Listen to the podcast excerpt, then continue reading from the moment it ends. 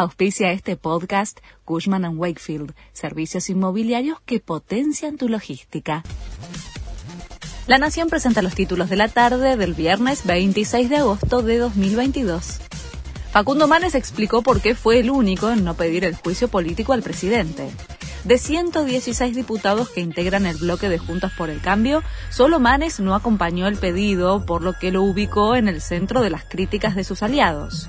Es una medida extrema para el funcionamiento institucional del sistema democrático que no se puede banalizar, dijo el radical.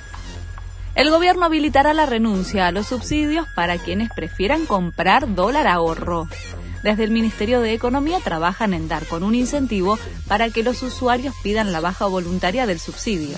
En las últimas horas se informó que el gobierno planea impedir la compra del dólar a precio oficial a quienes hayan solicitado continuar con la asistencia estatal en las tarifas de los servicios.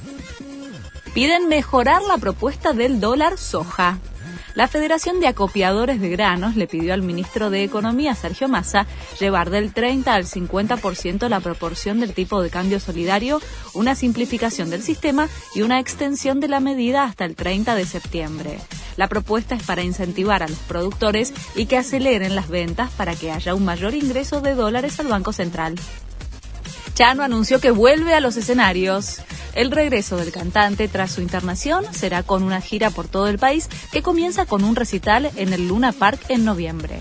Según había contado el artista en su cuenta de Instagram, el siguiente paso para retomar su carrera era volver a tocar en vivo. Comienza hoy la fecha 16 del torneo de la liga.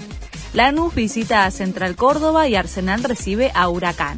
Mañana se destaca el partido entre Tigre y River mientras que el domingo Atlético Tucumán, el líder del torneo, visita a Boca en la bombonera. Este fue el resumen de Noticias de la Nación.